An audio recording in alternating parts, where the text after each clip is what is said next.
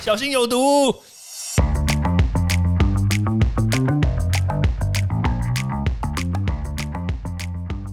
毒物去除了，人就健康了。欢迎来到昭明威的毒物教室。Hello，大家好，我们今天要来讲一个人体自身的排毒机制。大家可能都会觉得说，哦，我吃什么东西一下子就中毒了？那这样我们人身体是不是很脆弱，对不对？其实你错了。我们人身体呢，其实有很多很多的防护机制，特别是针对这些有毒物质。因为我们说实在话，不知道有毒物质到底是什么啦。说实在，除了我们现在熟熟知的这些东西之外，其实有很多东西就是莫名其妙跑到身体里面来嘛。所以，我们身体里面呢，一定会有某种东西，它就是专门针对这种哇莫名其妙跑进来，然后就造成伤害的这种物质呢，可以做一些对抗。好，那今天我就要来介绍一个这个东西，哇，这个应该算是美白圣品啊，因为这个东西呢。它除了会帮我们解毒之外呢，它也会停留在我们的皮肤下面，然后帮助我们皮肤呢去对抗这些外来的有毒物质。那既然有毒物质变少了，那皮肤当然就会变得又白又嫩嘛。好，那这个东西呢，称之为谷胱甘肽。我知道有很多的医美诊所呢，他们都会把这个东西拿来注射，打到人身体里面去。俗称的这个美白针，那它的概念其实就像我刚刚所讲的一样，诶，它可以用来对抗一些外在的毒物嘛。好，那谷胱甘肽呢，我简单介绍哦，它就是一个小分子蛋白，哇，听起来感觉有没有厉害一点？对，小分子蛋白哦，它平常在什么地方最多呢？它在我们的肝脏，肝脏里面最多，因为大家知道肝脏是解毒的嘛。那接下来就是肾脏，然后肾脏排毒的嘛。那还有肺脏。在我们的肺里面也很多，那肺你知道，我们专门吸 PM 二点五嘛，对不对？这些有都很多这种脏东西啊，都是透过我们的肺进到身体嘛，所以肺里面也有很多谷胱甘肽。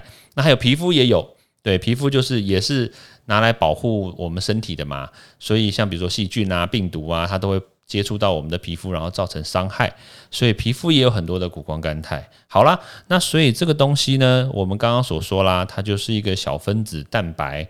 所以这个小分子蛋白呢，它的功能其实很简单，真的很简单。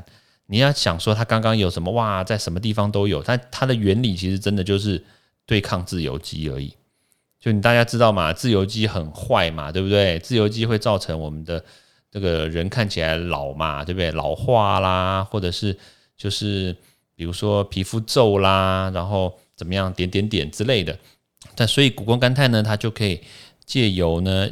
降低身体里面产生的这个自由基，或者是外来跑进来的这些自由基呢，它跟它中和掉，然后跟它作用掉之后，诶，自由基没了，自然而然它就不会破坏我们的皮肤，它也不会破坏我们的肝脏，那这样子人就比较不会这么看起来比较老啊，然后也不容易中毒嘛。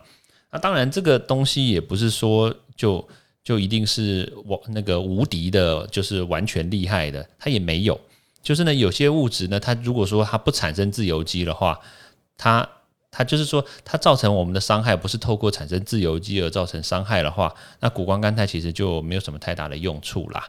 对，好了，但正是自由基确实是我们这个这个地球上造成人类伤害最主要的来源之一。诶，你不要想哦，那个什么糖尿病啊，什么癌症，诶，其实他们造成伤害的也是因为自由基，你知道吗？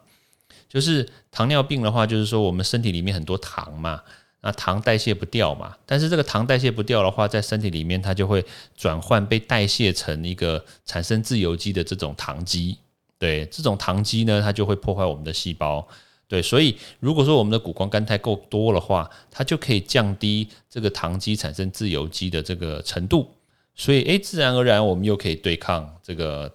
这个自由基，然后又可以对抗糖尿病了。但是不要误会哦，就是你有糖尿病的人，你还是要去控制你的血糖啦。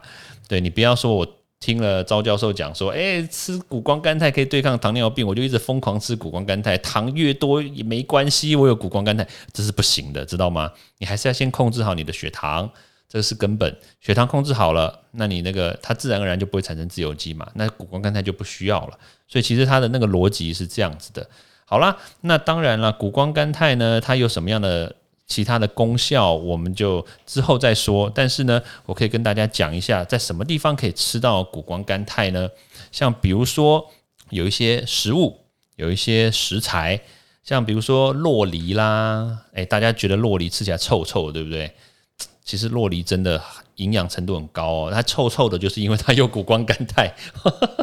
那芦笋它谷胱甘肽最多，但是芦笋很多人吃完以后就去尿尿，是不是也臭臭的，对不对？对，拍谁那个就是谷胱甘肽啦。对你吃的越多，你越臭，就代表你的身体越好，这是没有办法的事情。还有就比如说吃一些十字花科的蔬菜啦，等等这些东西呢，都是可以。帮助我们增加谷胱甘肽，又可以增加抵抗力的一个好的食材来源。OK，好，那当然了，我们刚刚有讲到，对不对？就是呢，它谷胱甘肽还有什么样的特殊功能呢？那我们就下次再说喽。好，时间的关系，咱们下次见喽，拜拜。欢迎大家到 Apple Podcast 或各大收听平台帮我订阅、分享、留言。有任何问题或想知道的内容，也欢迎大家来找我讨论哦。